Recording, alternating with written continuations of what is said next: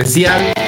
Eh, tenemos a unos, unos invitados, unos invitados, pero ahorita los presentamos para que no se me se presente mucho la, la banda. ¿Qué, ¿Cuántos foros te gusta? Contacto con nuestro público, ¿verdad? Este, así que gracias, gracias por la oportunidad.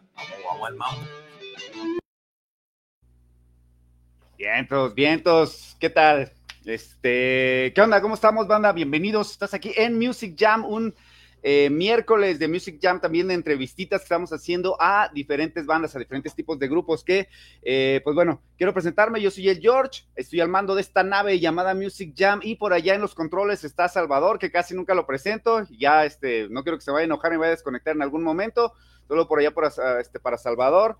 Y este, estamos transmitiendo por Tux Media también, ahí para que la chequen, tuxmedia.com, estamos por facebook.com diagonal, el portal radio, eh, también estamos por Rock AC, para que no se les olvide también checarle ahí, darle like y compartir también por el portal radio, así que estamos en todos lados, no se escapan de nosotros para que este, no se les olvide. Y bueno, eh, hoy tenemos una entrevista súper especial. Estamos con una banda de culto. Estamos este, con el baterista de una banda de culto, lo que es este Germán, de los señores del clan. Esta banda que inició por allá por los años noventas, que fueron de los iniciadores. Yo lo que estamos comentando ahorita, vamos a pasar la entrevista completa. Estamos comentando que, bueno, es, ellos podría decirse que fueron de los iniciadores del movimiento gótico aquí en, el, en lo que es toda la República Mexicana, podría decirse. Ellos, a la par de bandas como lo que fue Guillotina en aquel entonces, con Grunge, lo que fue eh, que ellos, lo Guillotina, que en su momento, eh, de hecho Guillotina fue quien le abrió Radiohead, o sea, para que vean lo que es el nivel de bandas, y este, eh, este, lo que fue el clan, le abrió Human Drama, para que ellos también, para que, bueno, ahorita vamos a pasar ya a la entrevista, para no estar nada más yo cotorreando, así que a ver si nos pueden abrir la tomita para ver a, a este, a Germán. ¿Qué onda, Germán? ¿Cómo estamos? Muy bien, muchas gracias por la invitación. ¿Cómo están a todos? Buena tarde. Vientos, vientos, Germán, este, pues bienvenido. Estás aquí en tu, casa, aquí en Music Jam por Tux Media, para que, pues bueno, vamos a platicar de lo que es ahora. Tienen, tienen nuevo material, de hecho, fíjate, siguen haciendo música y, de, y después de lo que fue una pandemia, algo bastante pesadito que pasó para todos. Este, pues bueno, vamos a platicar un poco de cómo comenzó la banda, cómo comenzó lo que fue el clan, algo rapidito, no, no nos vamos a clavar mucho, porque también tenemos bastantes cosas de qué hablar y pues no tenemos mucho tiempo, obviamente.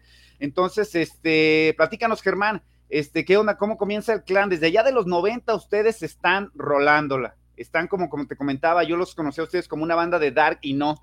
Ya como te comentaba anteriormente, pues me corrigieron, me jalaron las orejas y me dijeron, sabes que no, no son dark, es un dark un poco, ni, o sea, no es pesado, no es este, ¿cómo se puede decir? No es doom, no es este black metal ni nada por el estilo, también para la gente que no se lo imagine, pero tampoco es tan clavado en el dark, o sea, es una mezcla bastante, bastante efectiva y tienen bastantes discos. ¿Cómo comienza por ahí el clan, Germán? A ver, platícanos un poquito. Bueno, el clan arranca por ahí de 1991 eh, cuando se juntan eh, Gustavo Pérez, que es el cantante, el castor, Jaime Chávez y compañía. Eh, ellos son los dos únicos miembros originales que están en la banda desde ese momento. la banda nació porque Gustavo tiene, pues tiene toda esta onda darky de toda la vida, post-punk, etcétera. Y Jaime traía un rollo como mucho más metalero, ¿no? De ahí esa fusión. Y en un principio la banda fue calificada como dark agresivo, no era como el... agresivo, eh. y, realmente la escena dark fue la, o la escena oscura de México fue la que adoptó y arropó a la banda, ¿no? Eh, realmente la banda pues tenía este sincretismo, ¿no? Por así decirlo, de ser una banda de rock potente, visceral, cruda, este, pero con estos tintes este, oscuros y con estos tintes también este, un poco de metal, ¿no? Sin declararlo al 100% en ningún momento, ¿no? Y con el paso de los años, este, pues la banda ha ido, digamos, este, buscando y explorando nuevos estilos. Últimamente podríamos decir que somos una banda este, que sigue teniendo esta esencia oscura, pero eh, estamos eh, como ya explorando cosas este, progresivas y también ondas como más pesadas, ¿no? Este, digamos, que nos hemos influenciado de bandas como Opeth, como Tool, como Goyaira, este, Animal as Leaders, ¿no? Sin llegar a este tecnicismo y a este virtuosismo, ¿no? Pero, pero nos gusta mucho y sentimos que de cierta forma se refleja en, en el nuevo sonido, sobre todo el nuevo disco, ¿no? Tú, Germán, por ejemplo, ¿cómo llegaste tú a, lo que es la banda? ¿Cómo te fuiste integrando? O más bien, ¿cómo veías tú la banda? Te voy a decir una cosa, yo cuando tocaba, yo llegué también a un grupo este, ya hecho. Eh, era obviamente un grupo de reggae, pero este, como que cuando entras a un grupo ves las cosas, ves el, el, sonido diferente, ¿no? Porque luego entras al grupo y te dicen, ah, nosotros tocamos, no tocamos reggae, por ejemplo, me decían, y yo decía, es que sí tocan reggae. Entonces, este, y decía, no, no, es que nosotros es una fusión, y yo decía, no, es que, o sea, de fusión no es mucho, o sea, me latía, yo no decía que estaba mal, pero como que, o sea, lo ves tú de fuera y tú, y de dentro de la banda lo ves diferente. Tú, por ejemplo, ¿cómo viste a este, a lo que fue el clan cuando ibas llegando o cuando entraste, te integraste a la banda? Bueno, eh, fue un, una experiencia muy padre porque yo era fan del clan, ¿no? Este, cuando iniciaron ellos, uh -huh. yo soy un poco menor, entonces yo era muy fan y no los percibía como tal, como un, una banda de dark, ¿no? O sea, realmente yo los veía como un bicho raro, muy interesante, este, que era muy energético, que sigue siendo, obviamente. Y ya este, yo me integro por ahí del 2007, 2008 más o menos. Uh -huh ya no estaba el cantante original, que es Gustavo, que es nuestro cantante hoy en día otra vez, estaba uh -huh. Ricardo La Sala de Ansia. De Ansia, sí, sí, sí. Entonces la, la, banda tomó, de cierta manera, un giro como hacia un sonido más este, visceral, más crudo, ¿no? En ese momento. Pero conservaba, obviamente, este, estos tintes oscuros que ya venían de antes, ¿no? Y obviamente cuando regresa Gustavo, eh, pues empezamos como a explorar un poco más, ¿no? Este, obviamente la onda oscura, pero siempre este, intentando encontrar nuevas, este, nuevos estilos, este, nuevos, un nuevo sonido, eh, nuevas estructuras, etcétera, ¿no? Fíjate que, que, este, eh, eso fíjate que no me lo sabía, la mera verdad, que había estado Ricardo, este, este, el señor La Sala, yo le digo señor, porque la mera verdad, bueno, es eh, muy a mi gusto personal. Hubo un tiempo, no sé si, si te lo supiste tú, este, eh, Germán, eh, que se le veía, y voy a decírtelo así, se le veía mal a las bandas que habían salido de Rocotitlán. Ustedes también salieron de Rocotitlán. Entonces hubo un tiempo que se le veía, hasta donde yo supe, yo te digo del DF, este, sí, sí, este, en aquellos entonces llegué como dos veces o tres veces fui a tocar, pero se le se veía muy mal que porque era un concurso de rock, pero de ahí salió Ansia, que a mí se me hizo un bandonón, la mera verdad. Ustedes también estuvieron ahí, y, este, y, y, la mera verdad fue como que un, un boom, un, una explosión, digamos, que, que fue un, un, wow, ¿no? O sea, o sea fue la, la, producción de las bandas independientes, en pocas palabras, que muchas bandas no habían salido. Este, de ellas también salió lo que fue el clan. Yo no sabía que había estado Ricardo La Sala con ustedes. ¿Cuántos discos grabó con ustedes, Ricardo La Sala? Ricardo La Sala grabó Nadie está mejor muerto y grabó un EP que se llama Painkillers. Como bien lo mencionas, eh, digamos que hay como dos olas por así uh -huh. decirlo. De, por ejemplo, la primera de finales de los ochentas, que es Rock en tu idioma, ¿no? que de ahí sale obviamente Caifanes, Fobia, uh -huh. Malinda Vecindad, Neón, etcétera. Lo, lo, más comercial. Venía, venía, como esta segunda ola, que era las, eh, digamos, la batalla de las bandas, que era el concurso uh -huh. que hacía Rocotitlán, que para mí es uno de los semilleros este, más importantes de bandas relativamente independientes. De ahí se desprende Ansia, este, Gali, con su eh, la concepción de la luna, insignia, obviamente el clan, este, uh -huh. muchas otras, y luego viene una, digamos, una tercera ola que es uh -huh. mucho más potente, que es eh, la época de Culebra, ¿no? Donde sale la Lupita, la Castañeda, que es con, son contemporáneos nuestros, eh, Santa Sabina, etcétera, que también sí, ellos okay. pero por algún motivo salieron un poquito después, ¿no? Sí, así es. Esa es como la segunda ola, ¿no?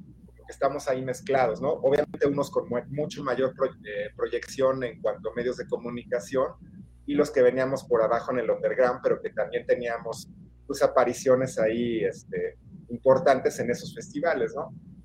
Las influencias, ¿tú qué influencias tienes, Germán, al momento de llegar al, clan? O sea, ¿qué le aportaste tú a la banda? Te digo, porque bueno, llegas de músico, obviamente, te digo, cuando llegas de músico, este, ya traes tú tu influencia, obviamente eh, a veces son diferentes y cada uno aporta para un sonido diferente. ¿Tú, not ¿Tú notaste algún cambio que cuando tú llegaste de Bataco dije, ¿sabes qué? O sea, cambió el sonido. Y no me refiero a que haya cambiado para mal, sino me refiero, ¿sabes qué? Cambió el sonido a este, a algo, por ejemplo, si tú traías el, más, el power, el más punch, no sé, algo por el estilo, o eras más, este, más, más sencillito, más, este, más, más matiz, no sé si me doy a entender. ¿Qué, qué aportaste tú a la banda cuando el momento de que entraste?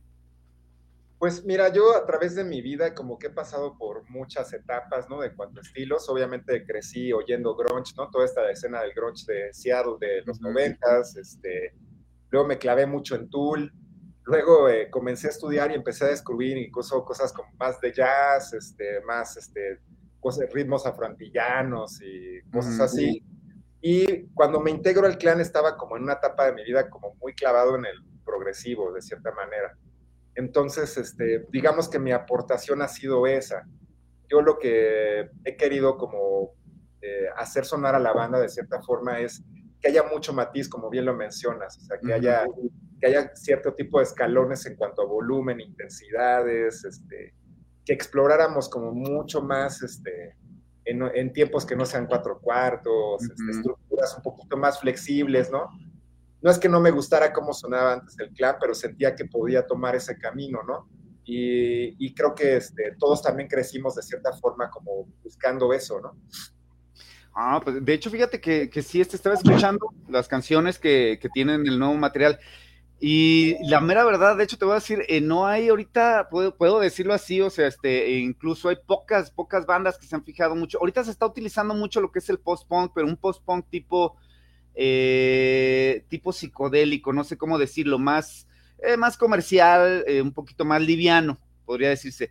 Pero, por ejemplo, y ya no, ya no hay bandas, voy a decirlo así, ya no hay bandas como Sisters of Mercy, ya no hay bandas como o sea, que, trajeron un, pues sí, dark, no sé cómo decirlo, tipo Bauhaus, no sé cómo este, gótico, que, que, este, que te, te, te, lleve, que traiga texturas como lo que traen ustedes, que traiga atmósferas, que muchas bandas a veces eh, se van más por otro rollo, y no me refiero más a lo, este, a lo, a lo a lo visceral, a lo, sonido, sino me refiero a que a veces las hacen así como es tú tan cuadradas, tas, tas, tas, tas, tas, solo para vender. No estoy diciendo que esté mal, o sea, también está bien, tus canciones comerciales, pues obviamente para, para, para vender, ¿no?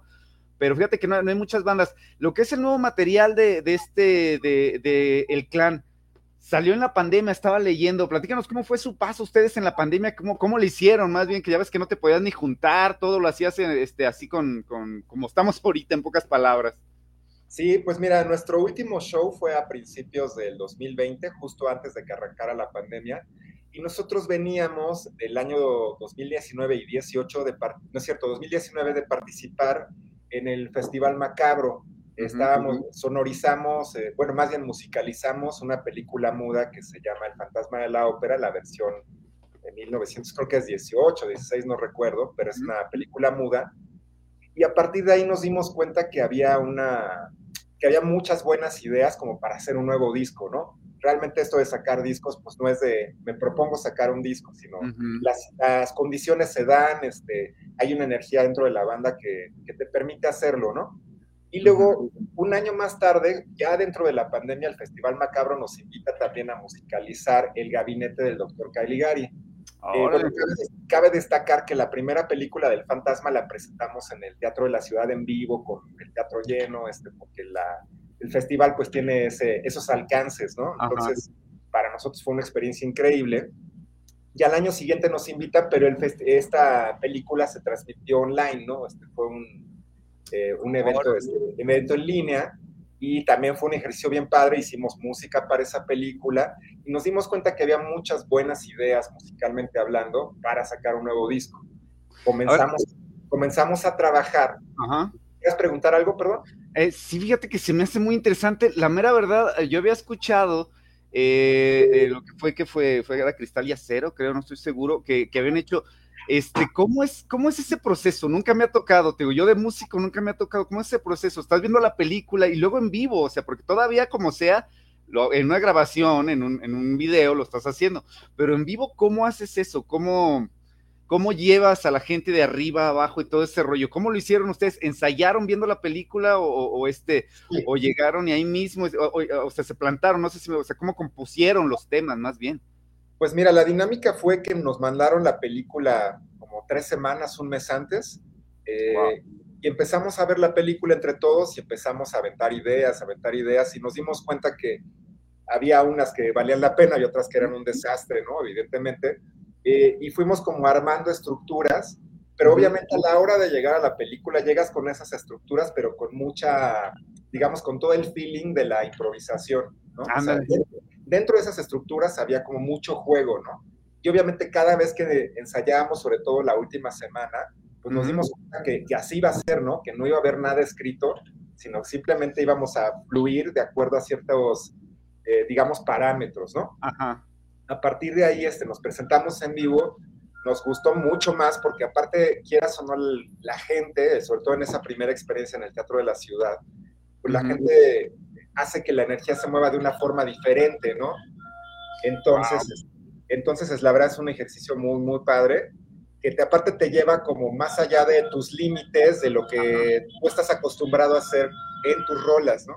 Entonces, eso nos, eso nos, este, pues nos, obviamente nos potenció creativamente muy, muy fuerte, ¿no? Está pasando el ropavejero, no sé quién se eso, es genial, por eso estas entrevistas son geniales.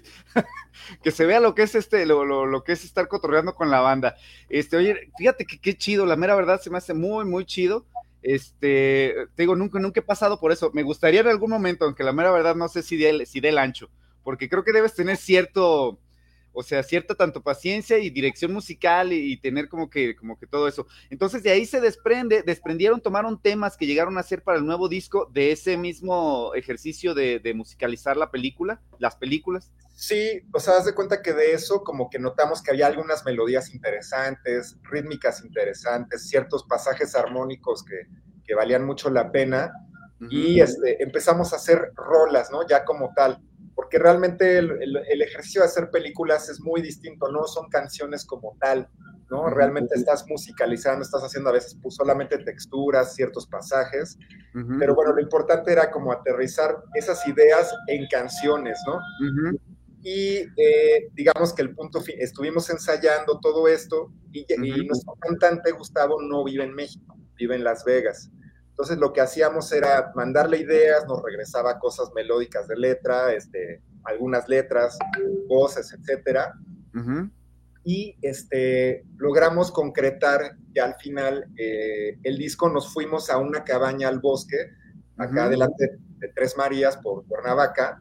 Nos rentamos una cabaña una semana, perdón, un fin de semana, cuatro días casi, nos fuimos allá a terminar el disco, nos encerramos los cinco con el diseñador del disco y con nuestro fotógrafo, y ahí estuvimos trabajando esos cuatro días sin parar este, hasta que logramos detallar el disco.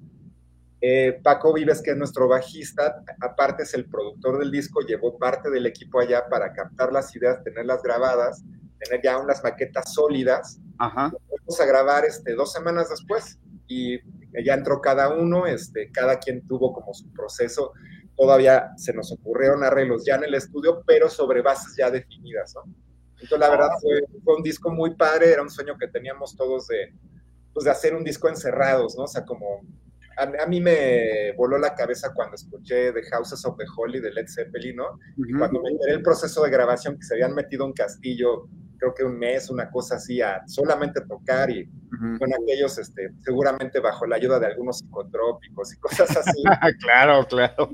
Tuvieron esa genialidad, ¿no? Como, y esa libertad, sobre todo, estar concentrados al 100% en un solo objetivo, que era sacar un disco. Sí, pues de hecho, fíjate que, ese es el, este, el, asunto que veo yo en esas cuestiones, en cuestión a los grupos. Ahora, una pregunta que, siempre hago, que siempre les hago en esta cuestión, o sea, ustedes decidieron sacar un disco completo, lo que fue un disco completo, eh, pero eh, lo que es el, este, el disco completo, podría decirse, eh, ahorita se está estilando mucho sacar cada canción de una en una de canción y estarla lanzando. Yo así lo veo, la lanzan la canción a Spotify y ven si pega la canción. Si no pega la canción, como que le cambian el estilo. Ustedes decidieron sacar todo el disco completo, o sea, no, no pararse en decir, ¿sabes que voy a estar lanzando sencillos? O algo así por el estilo, no sé si me doy a entender.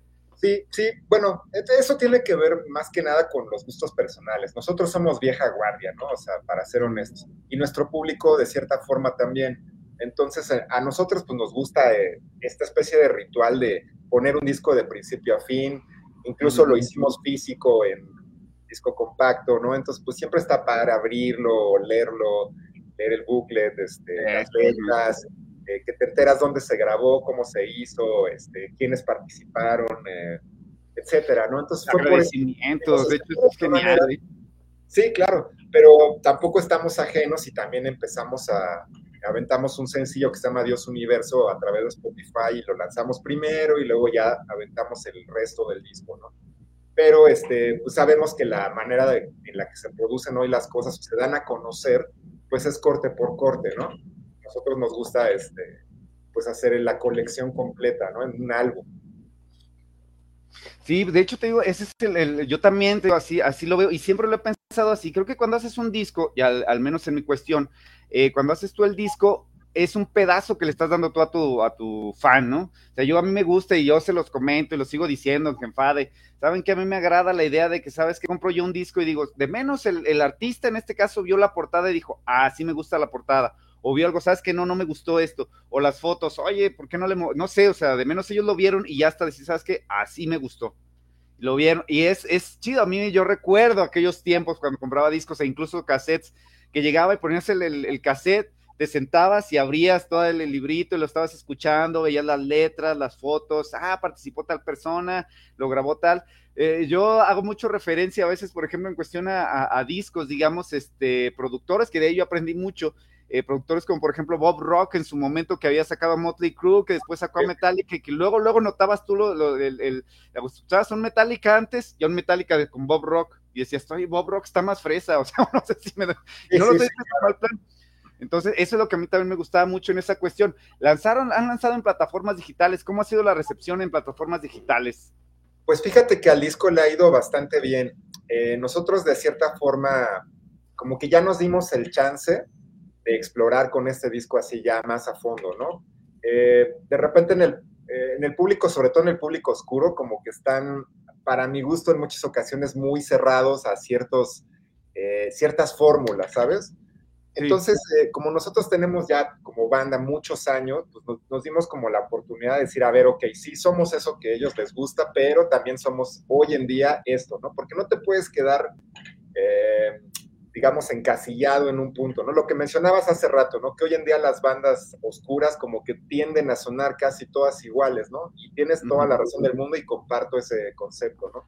Precisamente porque, porque quieren jugar exclusivamente en esa cancha, ¿no? Y a nosotros nos gusta como, seguimos siendo músicos, seguimos siendo personas que cada día viven experiencias nuevas, entonces queremos reflejarlo eso en la música, ¿no? Y de repente, pues, eh, la música oscura o el dark no te alcanza para, para aventar todo lo que traes, ¿no? Entonces, por eso es que pues, hemos salido un poco, ¿no? Y hemos decidido explorar y la verdad estamos bien contentos con el resultado.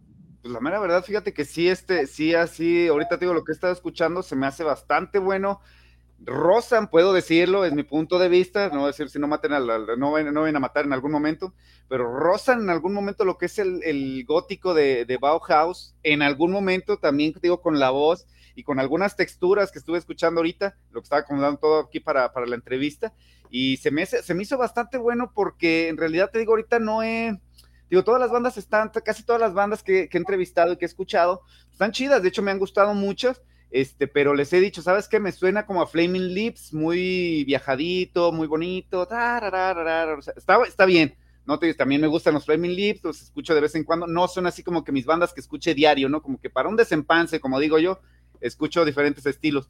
Pero, por ejemplo, o sea, a mí lo que me, me gusta mucho lo que es el, este, el hard rock, me gusta mucho lo que es el, el dark, lo que es este, el, yo le digo ciber en aquel entonces, lo que era Ministry, lo que era Skyny Puppy, cosas así este, y la mera verdad, ahorita fíjate que hay, ah, por ahí hay una banda, ay, me la pasaron hace poco, una banda bastante locochona de Rusia que me pasaron.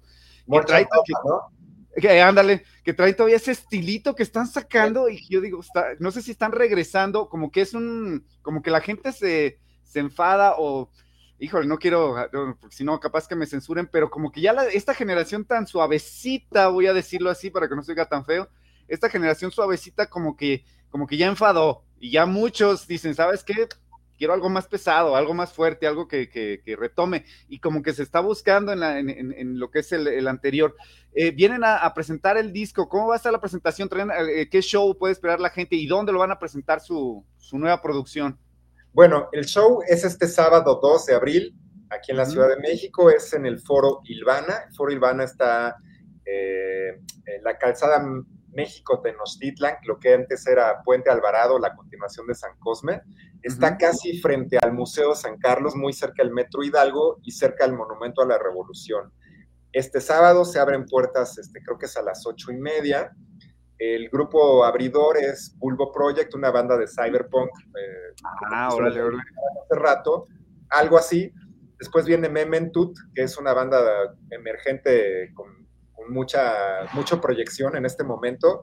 Eh, ellos tocan como más post-punk, este, también tienen esta onda agresiva, eh, prendida como para el slam, y cerramos nosotros. Nosotros vamos a, a tocar en su totalidad Somos Nuestro Peor Miedo, que es el disco nuevo, y vamos a tocar obviamente los clásicos que la gente conoce, que le gustan, y uno que otro tema que hace mucho no tocamos, ¿no? Eso es lo, lo que pueden esperar, un show muy energético, este, con un, en un gran espacio, porque ese foro hoy en día es un foro muy, muy importante en México, tiene muy buen audio, muy buena capacidad, la atención es, es de primer nivel, este, está súper ubicado en el, justo en el corazón, ¿no? casi en el centro de la ciudad, y creo que la gente la puede pasar muy bien y pues va a haber, ahora sí que slam eh, garantizado, ¿no? Eso, eso es, eso es lo de ahí. Oye, Germán, una, pregunta, por ejemplo, a mí no, tuve yo la fortuna de, seguir este, tocando y de haber grabado bastantes discos. ¿Cómo le hacen para escoger tanto de, entre un, millón de canciones, voy a decirlo así, que tienen de tantos discos? ¿Cómo hacen un playlist? De decir, ¿sabes qué? Vamos a tocar esta, esta, porque a mí me ha tocado, este, que he ido a conciertos de grupos aquí, por ejemplo, la vez que vinieron Iron Maiden, que vinieron los Red Hot, que fui a verlos, que dices, faltó esta, quería oír esta, quería oír aquello, o sea, obviamente nunca le vas a dar gusto a la gente, también yo entiendo, yo voy y me quedo con ganas, ching, pues ni modo, a ver si para la otra vienen y tocan esa canción que me gustó, pero ¿cómo le hacen ustedes, o que ya tienen tantos discos que están a nivel eh, de masters, cómo hacen un playlist que más o menos le dé gusto a la gente? Como bien dices, es bien difícil darle gusto hacia toda la gente, siempre falta algo o sobra algo, ¿no? Pero pues bueno, lo que buscamos es, eh, regularmente hacemos una especie de encuesta, ¿no? Eh, no siempre, no, no, para todos los shows, pero hacemos una especie de encuesta de qué canciones les gustaría escuchar, ¿no? Y sobre eso este, nos vamos este, a decidir el setlist, ¿no? Obviamente en esta ocasión pues queremos tocar todo el disco nuevo porque es la presentación oficial. Ya habíamos tenido un showcase el 30 de octubre del año pasado, pero bueno, esta es la, esta es la buena, por así decirlo, y este, había que tocar todo el disco nuevo, precisamente para que la gente lo conozca, pero entre esas canciones vamos a meter pues las cosas que a la mayoría le gustan más, ¿no? Porque pues, también se trata de, de, darle gusto al público, ¿no? O sea, obviamente a, a, lo mejor hay canciones que nos gustan más a nosotros que la gente no quiere escuchar, pero creo que podemos equilibrar eso y, y pues darle de cierta forma a la, gente lo que, lo que quiere escuchar, ¿no? A fin de cuentas esto es posible gracias a ellos, ¿no? Entonces, pues hay que, llegar a esa, esa negociación diplomática, ¿no? Ay, que todo, ah, fíjate qué chido, la mera verdad, este, me da, me da mucho gusto, te digo, esta, este, esta entrevista me he topado con bastante gente, en este caso, te digo, ya ustedes que son, ya son una, puedo decirlo así, una leyenda, son un referente para lo que es el, este, el sonido y voy a decirlo así, dark, ya no, o sea, no, no y no lo, no, no lo digo en sentido de que, ah, es suavecito, no, sino que este, necesitas explorar, el, explorar la música, ya son ustedes banda de culto, se convirtieron en banda, en banda de culto, como lo fue, como lo es Ansia, como lo es Cristagali, o sea, toda esa clase de bandas, que por ejemplo, pues, bueno, podemos decirlo, a mí me gustan también bandas, este, lo, lo que es Fobia, Caifanes y todos esos, sin embargo, el sonido que yo siempre sigo luchando con todos los que me preguntan. Este es el sonido a rock mexicano. No sé si me doy a entender. Ese es, el sonido del, de, ahí sale el rock mexicano, porque ya después, ahorita todas las bandas, como te digo, suenan europeas, suenan a bandas gringas, todas las bandas que, están más arribita. Y todavía lo bueno es que hay bandas que están saliendo y que rescatan ese sonido a rock mexicano. ¿Algo más que quieras este, comentarnos, Germán? Este, antes de despedirnos, que, y vuélvenos a dar los datos para la presentación que van a tener. Bueno, antes que todo, eh, agradecerte por el espacio, que te hayan tomado la buena onda de, entrevistarnos. Y eh, bueno, el show es este sábado, 2 de abril, Foro Ilvana, eh, Avenida México Tenochtitlan, casi frente al Museo de San Carlos. abrimos puertas ocho y media, arranca Bulbo Project, Mementut y cierra el clan, por ahí de las 11 de la noche.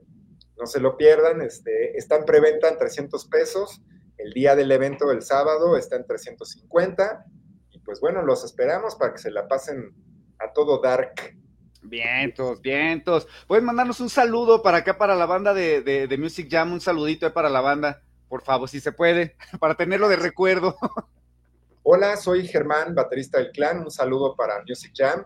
No se, no se dejen de conectar, que es una gran eh, plataforma para para escuchar y enterarse de las cosas que están ocurriendo dentro del rock mexicano. Bien, entonces muchas gracias, muchas gracias, Germán. Y este, pues bueno, ahí este, si esperemos que vengan, se den una vuelta para acá para Guadalajara. Y si vienen para acá para Guadalajara, voy a buscarlos junto con Álvaro para ir a platicar con ustedes. Es que te digo que Álvaro, Álvaro los conoce, que de hecho él fue el que me presentó a tu banda, bueno, a, lo que es el clan desde aquellos entonces. Él ya, eh, te digo, tenía un, programa, creo que también en, en Radiorama, no me acuerdo bien que estaba en AM y por este, él de hecho exploraba mucho lo que eran las bandas nuevas que estaban saliendo, no ponía casi nada comercial, ni caifanes, ni nada, demos y demos, en esos entonces cassettes, en los noventas. Y él fue el que, de hecho, yo llegué con él, me acuerdo que llegué con él, acababa de comprar yo el Burning from the Inside de Bauhaus, yo llegué bien presumido con mi cassette, uy, no manches, tengo este cassette. Me dijo, no, no, no, chica, y era de esas, no sé si todavía pasa o lo hacen los chavos, pero este, pero era de esas veces que te sentabas con tus compas y traías un disco y, ah, mira, tengo este. Te ponían el disco, lo escuchabas, te echabas tu chela, oh, está bien chido. Pero checa este y me ponía otro y así está, este, era, era un, era algo bien chido, no sé si me doy a entender, Germán. Incluso hasta, hasta podías grabar un cassette ahí mezclado y lo compartías y ese se iba rolando, ¿no? Sí, de hecho te digo, yo, yo extraño eso tengo que decirlo, extraño esos, esos sabaditos de chela que, que vamos a escuchar unos disquitos, llevas tú tu montoncito de cassettes o de disquitos, ¿qué onda? Aquí están y echabas tus, chelas. Bueno, estamos en pláticas para ir a Guadalajara para la segunda mitad del año, ojalá este, logremos concretarlo, porque sí, hace mucho no vamos y creo que es un buen momento para darnos una descolgada al, buen Guanatos. Eso es todo, eso es todo. Pues cuando vengan, te digo, para eh, echarnos una chela, echar un cotorreo, que va a estar genial. Así que bueno, este, pues nos despedimos, banda. Muchas gracias. Gracias a Germán de El Clan. Ya escucharon, va a haber evento para que no se lo pierdan, banda. Y bueno, nos vemos mañana, que mañana tenemos otra entrevistita para que la chequen ahí. Les queremos mandar un saludo.